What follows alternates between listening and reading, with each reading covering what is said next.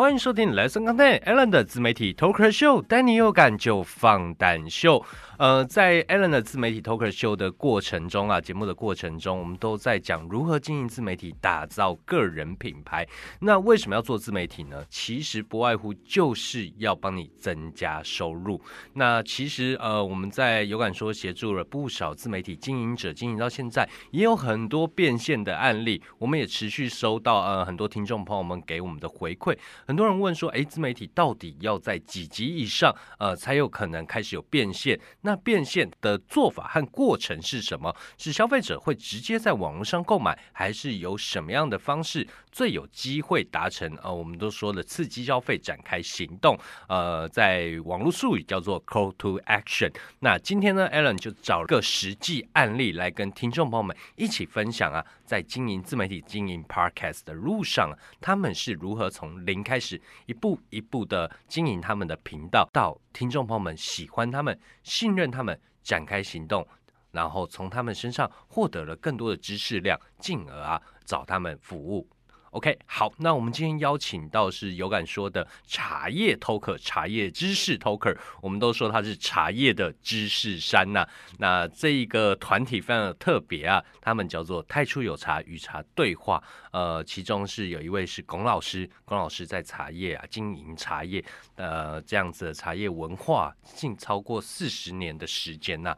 呃，这是一个非常非常资深呐，可以说呃他是台湾。茶艺文化到国外的一个重要推手啊，台湾没有他，我们的茶叶不知道外销 或内需市场会下降多少个百分比。OK，另外一位呢，呃，是一位叫爱茶人雅文，他非常特别，在跟他去做节目规划之前，我们有跟他聊过啊，他说啊，在遇见龚老师之前啊，他也有在品茶。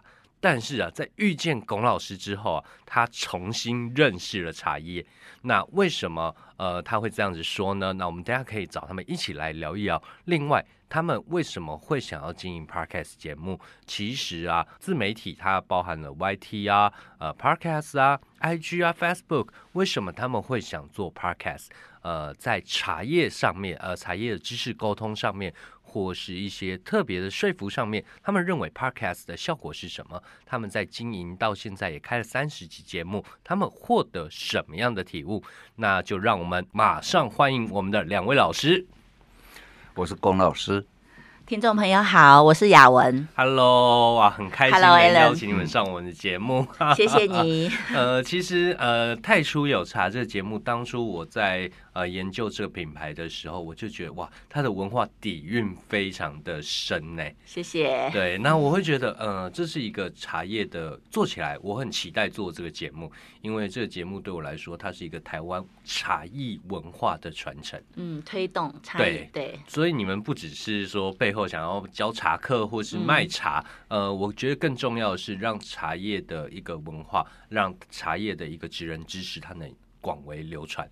就让大家就是一知半解的人呐，就搞清楚，然后不知道的人就有一点点起码的概念，这样子他买茶比较不会受上当受骗。那他喝茶的时候比较会找到合自己体质的茶，对身体的健康也会比较好。是关于茶艺哈，呃，我想我们可以到茶行去看的时候，反正如果你想买茶，你要试茶，那你就。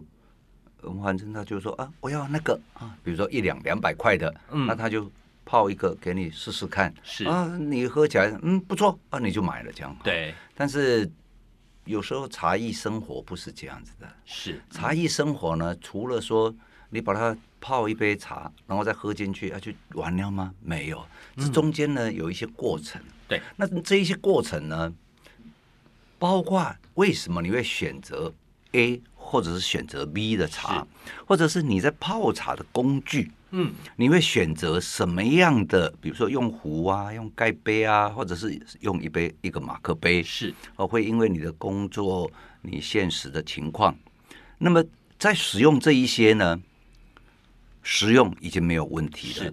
但是如何提升我们在使用这些器物，在品饮一杯茶的时候，哎？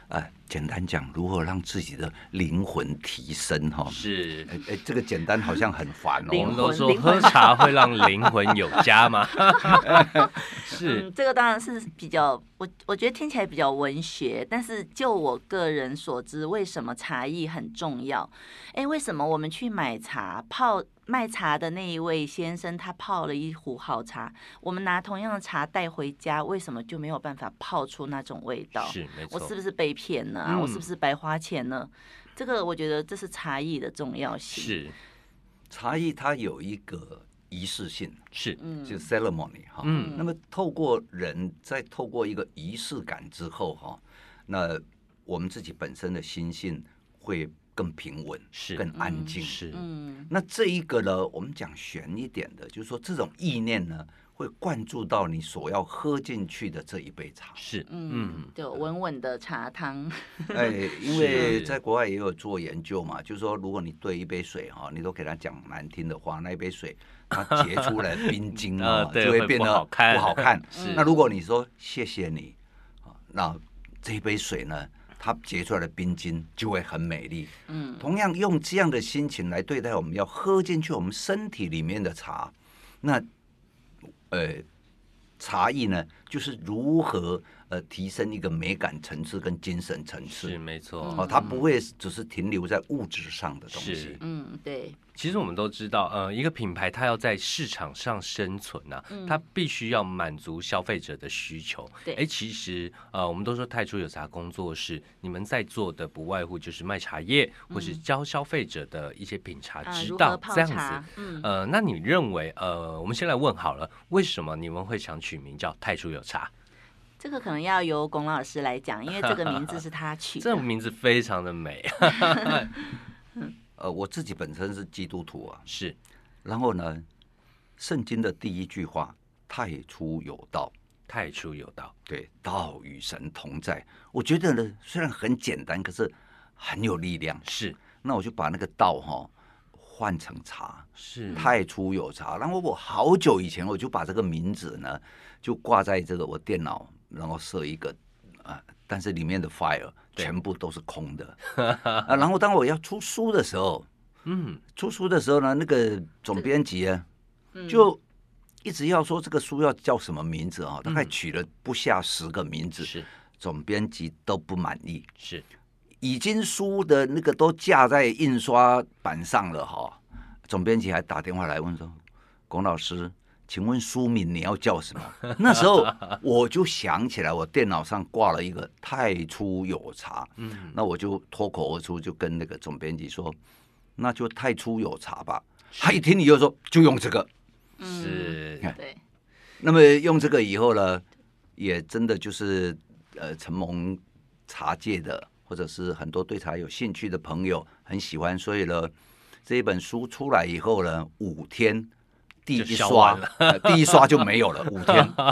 这个是在书的市场低迷的时候，这是一个算奇迹，是也以至于那一年呢，全出版社哈变很多人，大家说茶书很好卖，所以大家都来 出茶书。是，那自己好不好卖，那我就不知道哈。是，不过我在这个一月五号的时候上了书架。然后到一月二十一号那一天呢，那个博客来说太初有茶是全国销售冠军，成品成品成品畅销，成品畅销排行榜他们的分榜哈，比较特殊，是。成品如果以销售量是第一名，但是成品他们有一个就是说超过三本呢，他们就不记榜，是。那么茶艺界的人买书哈。比如说，我们现场有五个人，那我们就会推派一个人去买。嗯嗯。而去成品买的时候呢，你买了五本，哎，这个不记榜，就算一本。哎，没有，连一本都不算。哦。是。好，那那以至于呢，虽然在销量上，在成品是呃那时候是第一名，对，但是我在排行榜上是排到第七名。嗯啊，然后在成品里面有登榜三次，哇哦！他每周每两周就会改嘛，每两周就会就会算这样。是，然后那一年书刚出来那一年，呃，我的《太初有茶》这一本书呢，在成品有登榜三次。嗯啊，因为这本书呃，哎，好像有发行总共总总 total 发行了六千本的语六那个千三百二十一本，然后，但是又又有很多，因为最后好像出版社没有再发行了，但是嗯。有很多的朋友都在追问这本书。嗯，那最后我就跟龚老师说，我们来开一间这个工作室，就是由书本，呃，空那个嗯。书名书书的样子转嗯换成一个实在的一个工作室的样子，也是可以成为一本书。是那书中的人物作者啊，就变成一个真实的跟可以跟读者面对面的是人，所以我们就开了一间以太初有茶命名的工作室。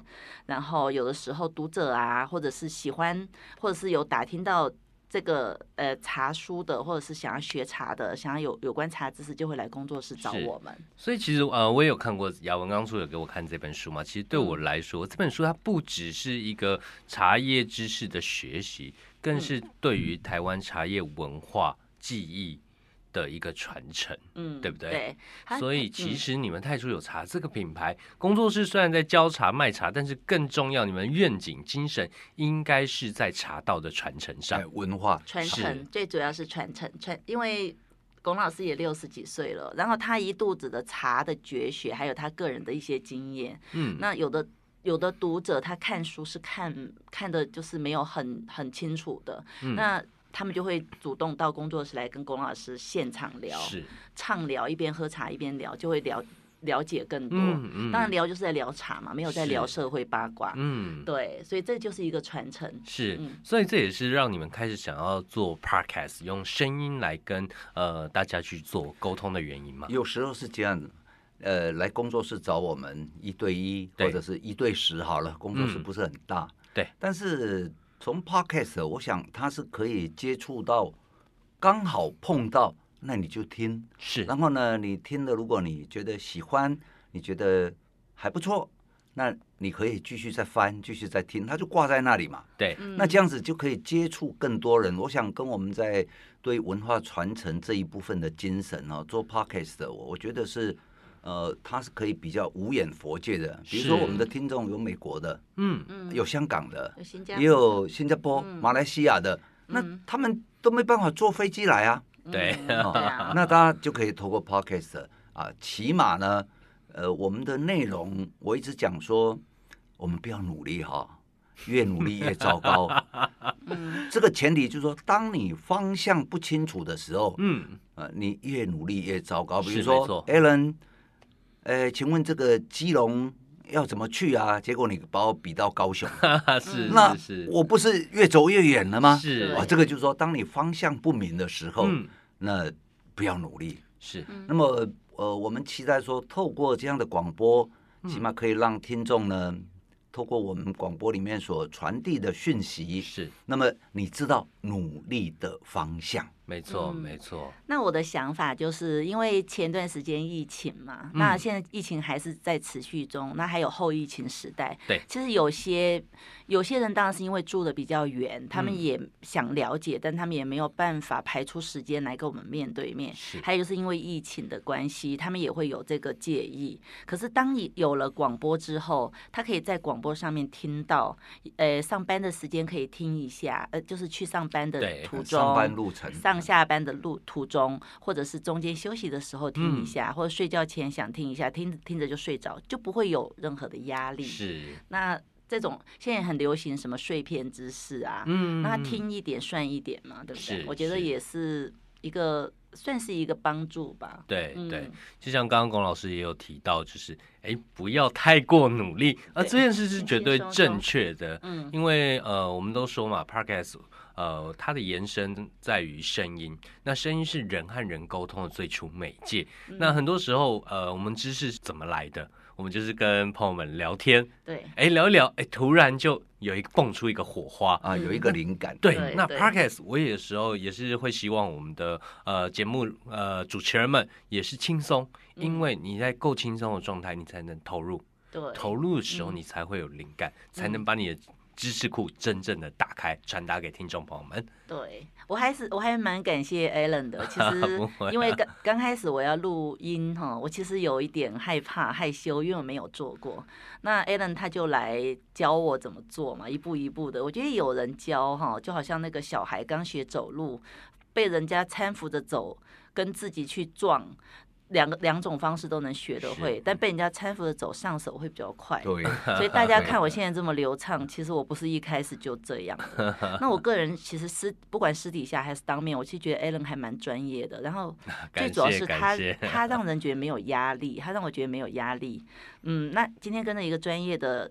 广播人这样子去做这件事情，然后通过空中把声音传达到我们想要传达到的那个听众耳朵，嗯，我觉得就是很快就可以达到我的目的。是，嗯，哎，那我也想问说，像是呃，从第一集录到第三十集，然后陆陆续续有不少听众朋友们透过呃节目找到你们，呃，这个过程中可不可以跟听众朋友分享一下？因为蛮多听众他会想录 podcast，可能他录了三集五集，可能会发现没有人。收听，或者是哎，可能被攻击，或是觉得哎，他节目品质不好，他可能就放弃了。但其实我相信，每个都想要做 podcast 的人，他的内容脑袋是一定是有料的。对，但是他怎么样去持续性的经营？呃，可能如果三五集放弃，我觉得这是一件很可惜的事情。那你们呃是怎么样去往下做？因为我相信你们在做的时候也有受过质疑。对，嗯。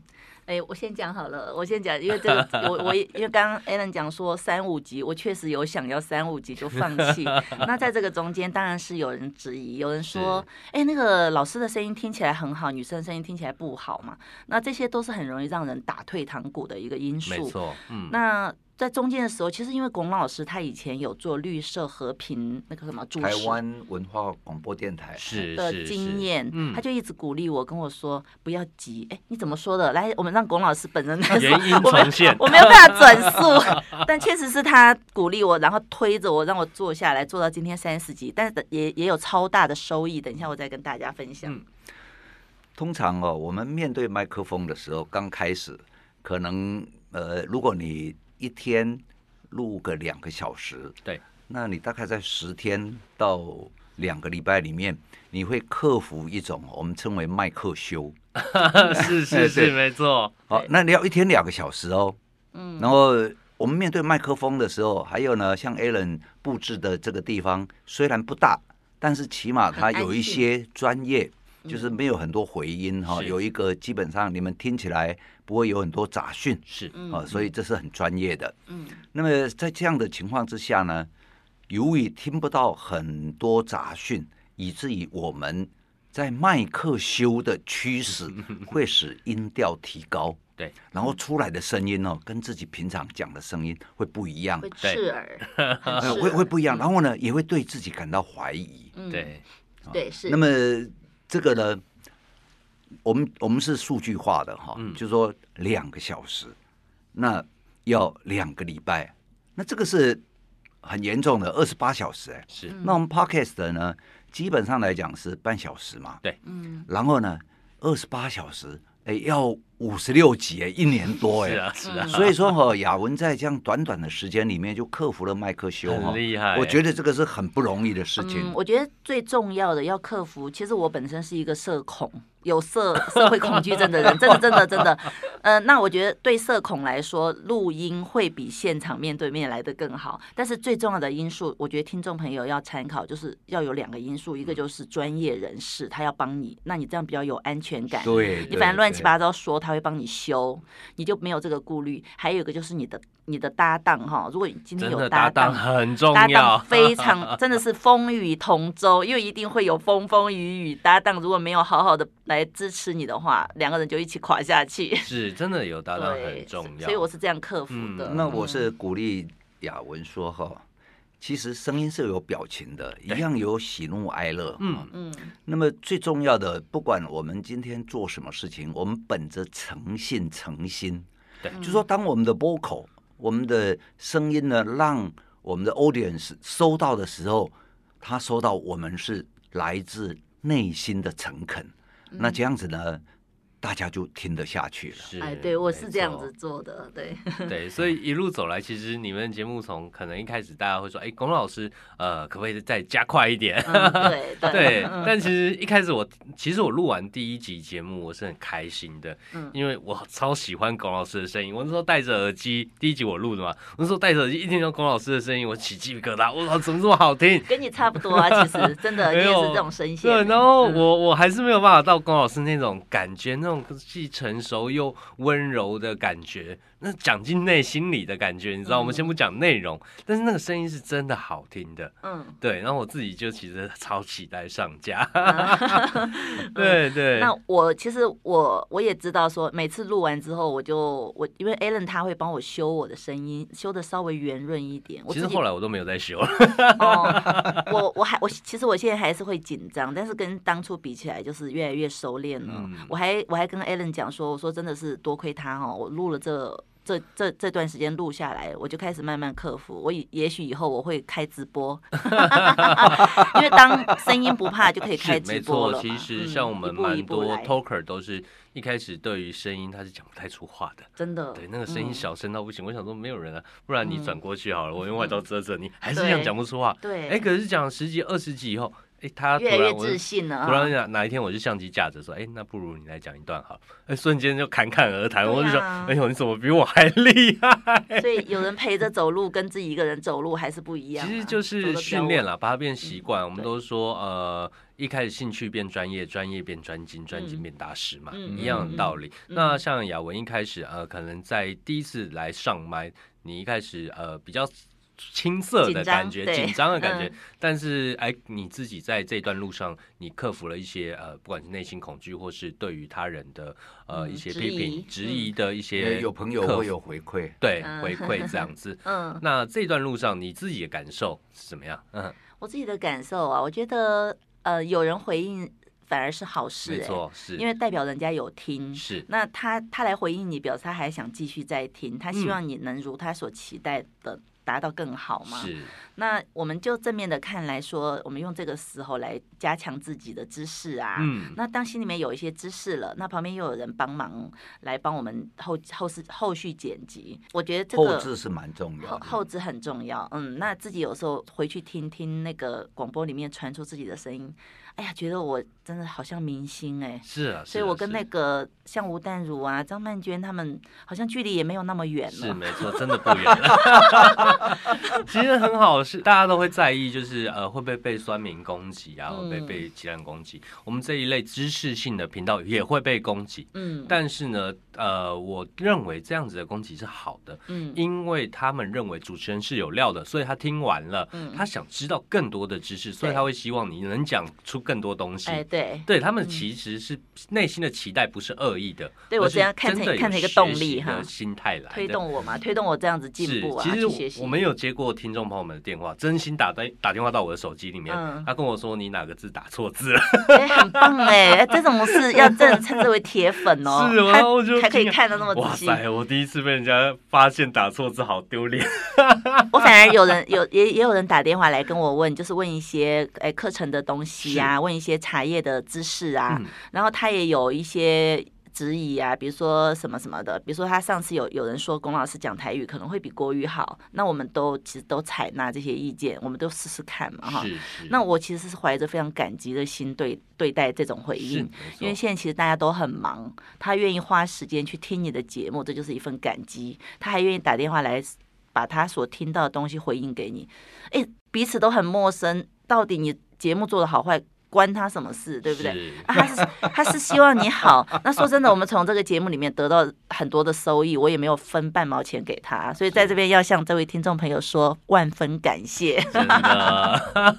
真的真的是不是，是？哎、那我嗯们回到刚才你有提到说，哎、有听众听众朋友们从节目中找到你们，对啊，那这个嗯 call to action，、我们都说这就是呃所有经营自媒体或经营 podcast 的呃经营者最在意的事情。哦你们认为你们是在什么样的点打动他们，让他们这个行动力嗯这样？有的东西哈、我们实在没有办法嗯，用语言这样讲，是然后没有实际操演给你看哈、对然后你就可以完全明白。对，那这个的也不是说故意啊看播，嗯哦，而且说要什么尝一手，没有，就是没办法。是没错。比如说我跟你讲说啊，一杯咖啡有六种香，嗯啊，那你没喝的时候呢，那我跟你讲说这一杯咖啡里面有有这个呃 peanuts 哦 roasted peanuts 这个炒花生香啊，有这个 creamy 啊奶油香啊。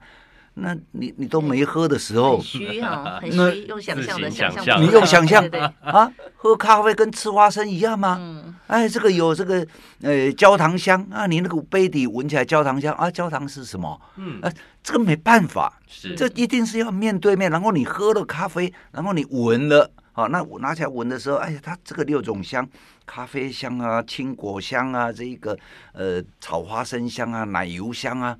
啊，甚至因为烘焙所产生的这一个 smoky 那个烟香，那这样融合起来呢，造成一杯迷人的咖啡。是啊，咖啡还比较好讲六种。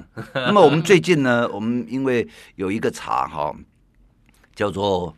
很长很长的名字，所以我们就有销有这个买茶的人就说啊，那个叫心经茶，因为开始就是菠萝蜜哈，哎，这个很像心经嘛哈，菠萝蜜、凤梨、释迦哦、栀子花、哎、乳香、阿里山、金萱乌龙，哇，这么长的名字对不对？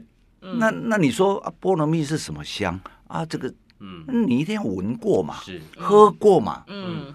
那因为就是因为这样哈，有时候会在我因为我平时跟龚老师，我们的生活就是会分，我们会互相分享茶。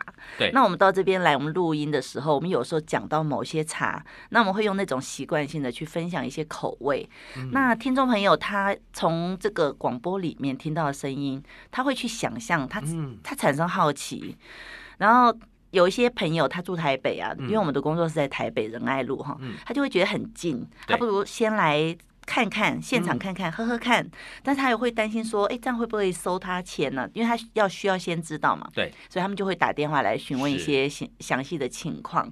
比方说有两件事，我们有一次在那个某一集的 podcast 分享陈阿俏茶，对，跟东方美人。那那集我因为我很喜欢这两支茶，我可能就描述那个味道香味形容的很好。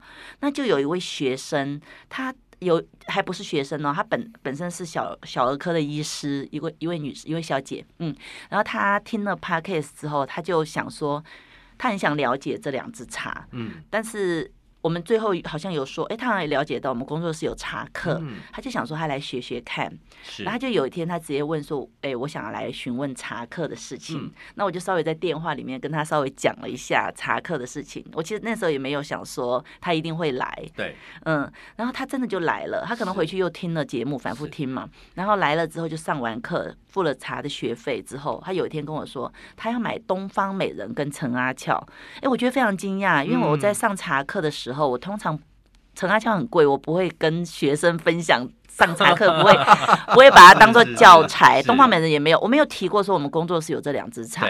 我最后就觉得，因为陈阿俏价格很高，但是他毫不犹豫就买了。我事后就在想，他一定是听了 podcast 里面我们讲的那个东西。对，那还有一个就是最近发生的事，好像是上一期的节目，有一位小姐她打电话来问说，诶，公益跟茶的品品种谁比较原料谁比较重要？那我也稍微跟他聊了一下。其实这这些都是通过打电话来问我。那我就问他说：“哎，请问一下，你怎么知道我们这个？”